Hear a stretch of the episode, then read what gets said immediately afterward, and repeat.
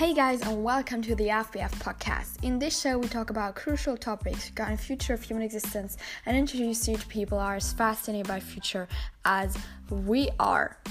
And today we're gonna talk about the future of banks because in the last episodes we concentrate on the future of currencies, on the future of um, for example, banking itself. We looked at Ripple, we compared Ripple to Bitcoin. So, if you are interested in that sort of topic, just go back, listen to the last episodes, and then return to this one because today we are looking at the future of banks um, uh, from a broader perspective.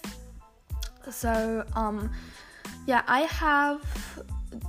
Uh, discover a like very very good visual um yeah article about the bank branch in 2025 i've put the link into the show notes for all of you who want to do a little bit of further self research but i will um, yeah present you the main points from the article from the um, yeah from the visualiza- visualization.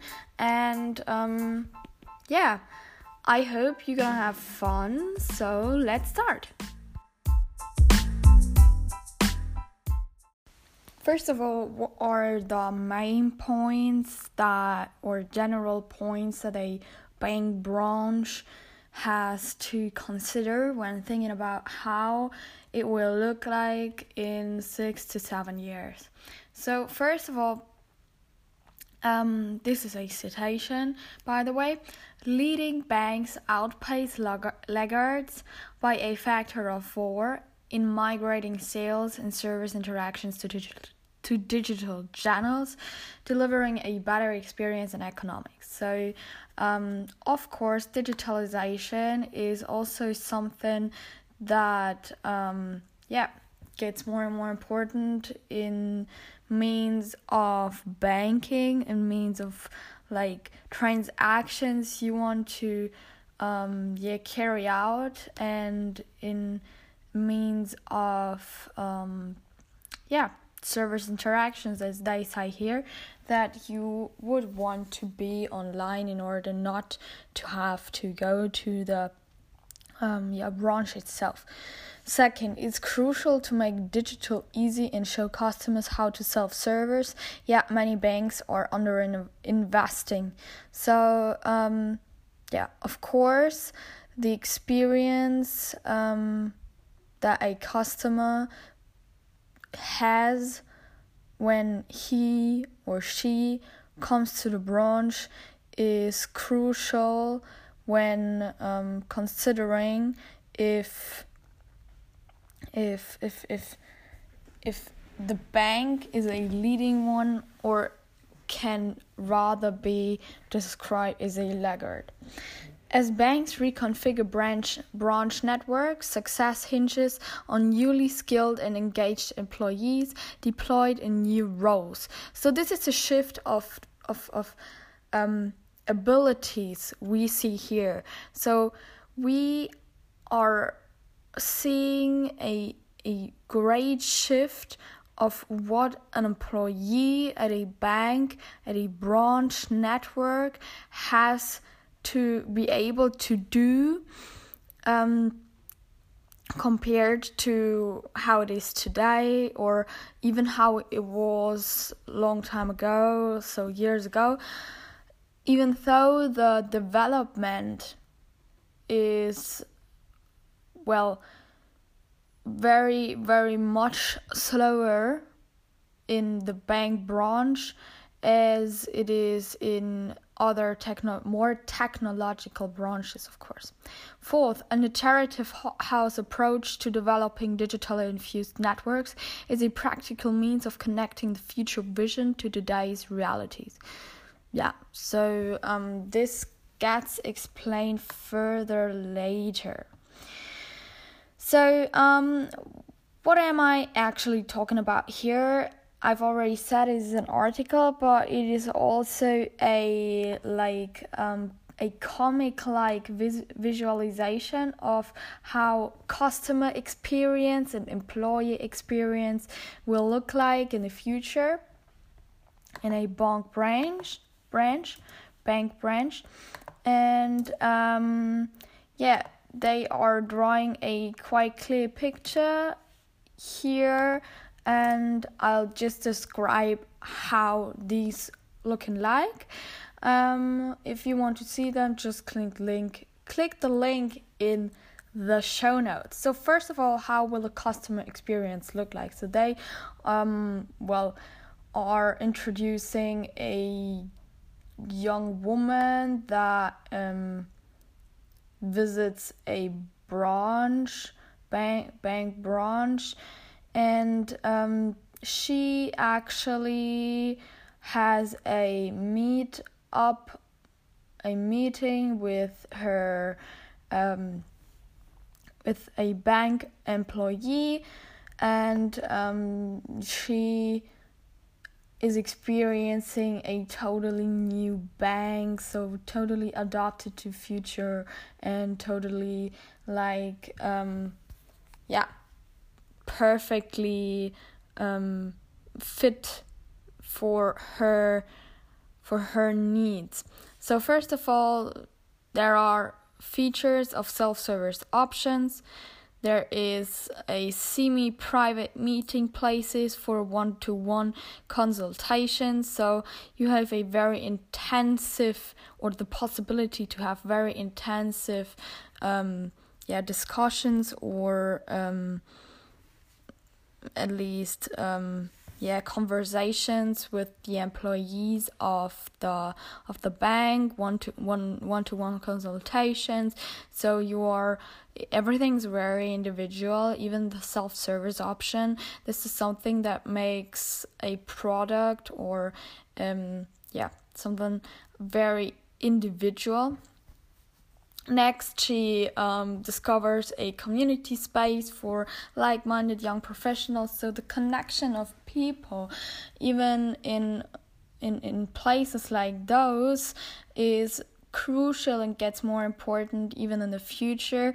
We know workspaces and so on. So, um, a bank branch cannot only be, um, yeah a, a place where you get the consultation but also where you are connecting to like um to to, to like-minded people to um to to to to young professionals. Next one um she meets her consult consultant her um yeah her employee that um yeah she she gets the the the meeting with. And he has a huge dashboard powered by artificial intelligence. And um, this is actually designed for the gig economy professionals. So it is perfectly um, adapted to what the the the consultant wants to show the customer. It is perfectly adapted to the way the conversation will go on and um, it reacts perfectly on on the on the main themes on the main points that are like um, made in the conversation and shows i don't know statistics data and something like that makes um, suggestions, all of that. And um, so it is possible for the consultant to build up a hyper personalized money management tool that the customer can use everywhere. So it can be used digitally, of course, can be used via phone, via iPad, via um, notebook, everything. And um, you could no matter where you are, no matter when, um, you could like um, discover that man- money management tool that was designed by a bank. So this is pretty cool, I think. Next, I'm sorry, I had to do a cut here. Um, next, we are uh, talking about the digital currency that also makes life easier for the customer, also makes the experience, the online experience, digital experience easier for the customer, and um, she or he also gets advice from or by a a artificial intelligence tool that is implied in her personal money management tool. So personalization is key, guys. You already get that. So let's shift to the next. I I I'd call it comic because it really looks like that. Mm, the next comic they are presenting here is how branch employees rely on digital assistance and bite sized training. So, first of all, we see a branch employee called Paul, and um, yeah, the virtual assistant says, Hey Paul, this would be a good time to reach out to Simon. He's been using the retirement dashboard to test his possible scenarios. So Paul thinks, Oh, great, thank you, Siri, or however the virtual assistant is called and um, he reaches out to Simon actually. He looks into the, well, I don't know, software platform they use in there. And the issue is that Simon wants to buy a boat, um, but um, Simon has problems with imagining how this affects his retirement plans. So the artificial intelligence reaches out to Paul and says, Paul, do something about that. Simon says, um, he wants to buy this boat, but buying this boat would mean that his retirement will uh, will be delayed by I don't know three years or so, and um, then the artificial intelligence assistant says, But look at that boat. I found that boat over there uh, at that website, and I think this to be very cool, a very cool one. So, um, this would be would cost uh, much less. It would be the same uh, model, but um, it, it's it's used. It's not new, but this would like have a mar- marginal impact on the on the retirement plan. So this would be a lot better for um, Simon's future. So Paul has a an, an idea what um, he could uh, give Simon as an advice actually, and Simon is happy because he can buy a boat, and at the same time his retirement is not that much delayed. Perfect for everyone, and why? Because we used an artificial intelligence program that could like personalize um, or that could handle a very individual issue. Then um, Paul has like finished the issue with Simon, and um, they say here he has an hour until the um, lunch will be. So um, he starts a self paced learning program. This is what um, they have uh, meant by putting the bite sized learning into the title of the comic. So, um, learning of employees will be a crucial shift in my opinion in every every sector in the future this is something we do not know from the past that you could self educate yourself on work while you're working, during work.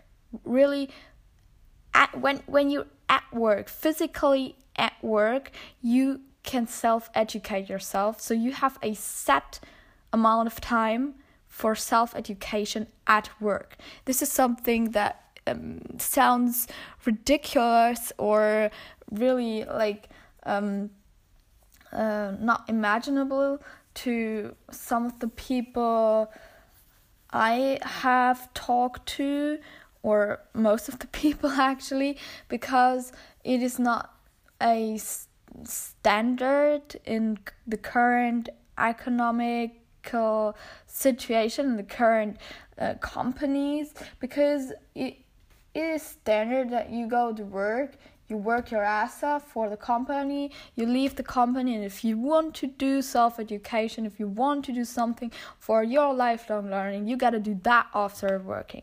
And it maybe some of the people some of the employers say this is okay like that. So this is like um, how work functions. But i think that the importance of lifelong learning will get more and more um, or, or people will get more and more aware of the import of the, this importance.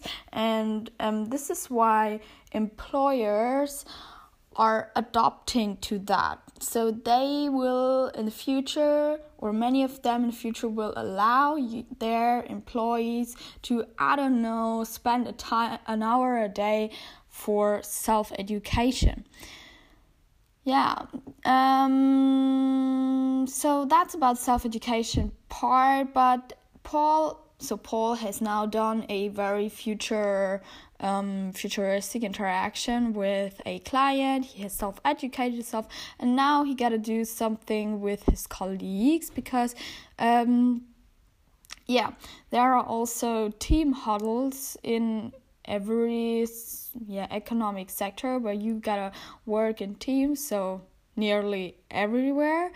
And um, how is that team huddle um, yeah how will it look like? Actually it it takes place at WeWork mm, and there he yeah interacts with his colleagues, also with his clients via a digital board.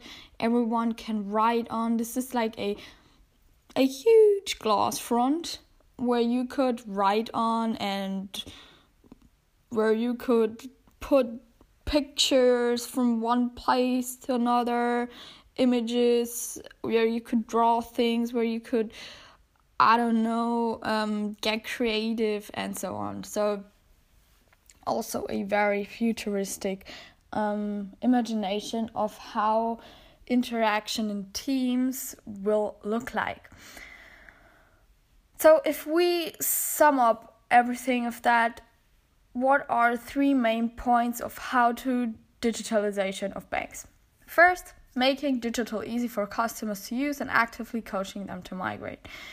This is a crucial point about that because, yes, my generation are digital natives. We are totally um, okay with digital devices, digital offerings, and the um, like um, the use of digital um, digital platforms also in the banking sense but this is not the case with everyone, by far not. So it has to be easy.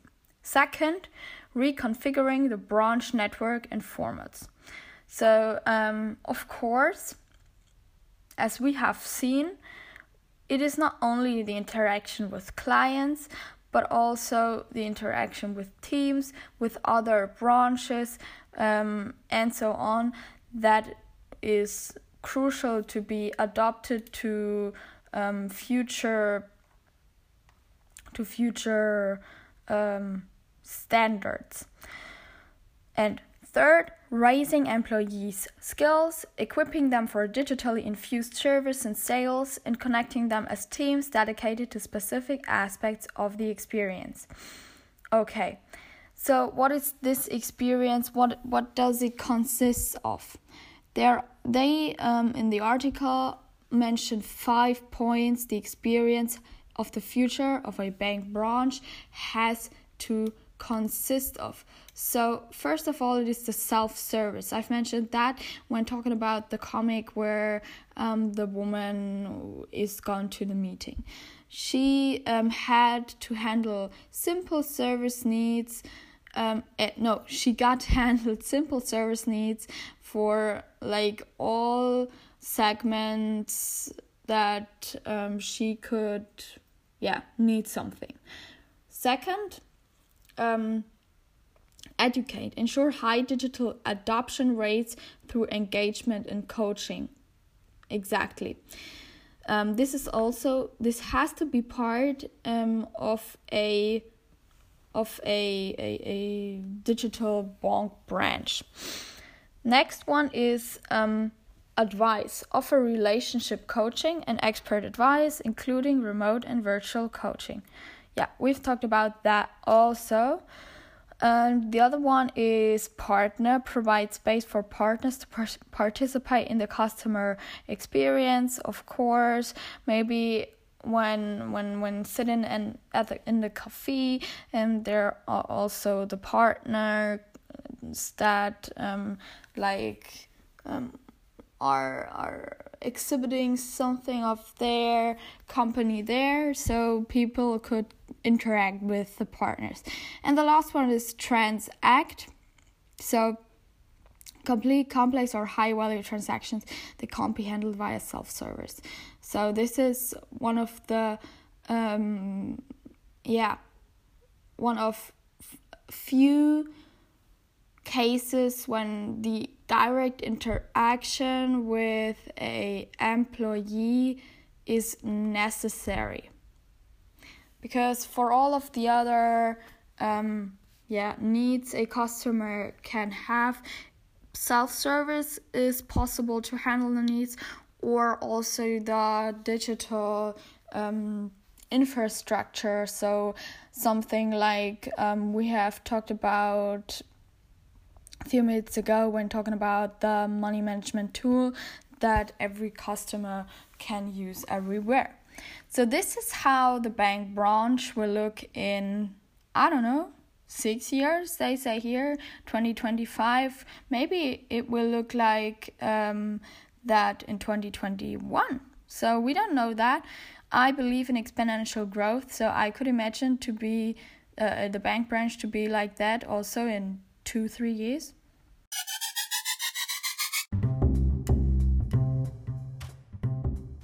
So that's it for today. I hope you enjoyed the episode. I hope you could tire a lot of information out of the episode of today. And um, next week, we're going to talk about the future of investing. Investment strategies will be the third week of our overall topic of future of money. So we talked about future of currencies and of banks in the last two weeks. So we will pass on the future of investing strategies. And then in the last week we will cover the topic of future of market in general. So it will turn from the very financial aspect or perspective to the more economical um, perspective. Yeah, I hope you are also sort of um, yeah into that sort of thing, and I will. I, I, I wish you now a very very nice day, and we will hear each other next time.